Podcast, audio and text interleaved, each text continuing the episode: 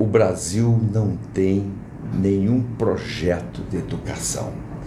Nesse instante, estamos vendo corte do dinheiro público, contingenciamentos, e tudo isso não é só preocupante pelo corte em si, pela falta de dinheiro, mas é pela falta de prioridades.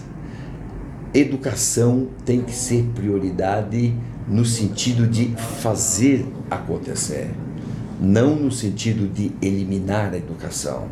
Nós estamos vendo agora corte em bolsas de pesquisa, incontáveis pesquisadores já não mais farão nada de útil para o país, pelo menos com a bolsa não.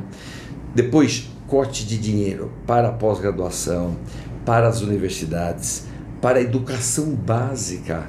Até a educação básica está sendo cortada. Não haverá mais concurso para professores.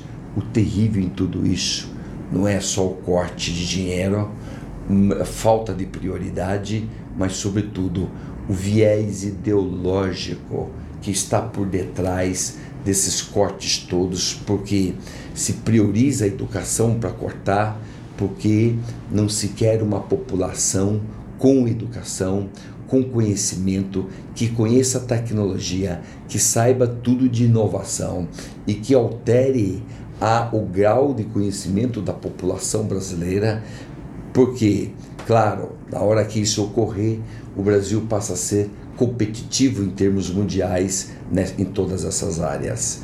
E, pelo sistema, pelo modelo econômico vigente, não há interesse que o Brasil seja um país educado, evoluído e com conhecimento.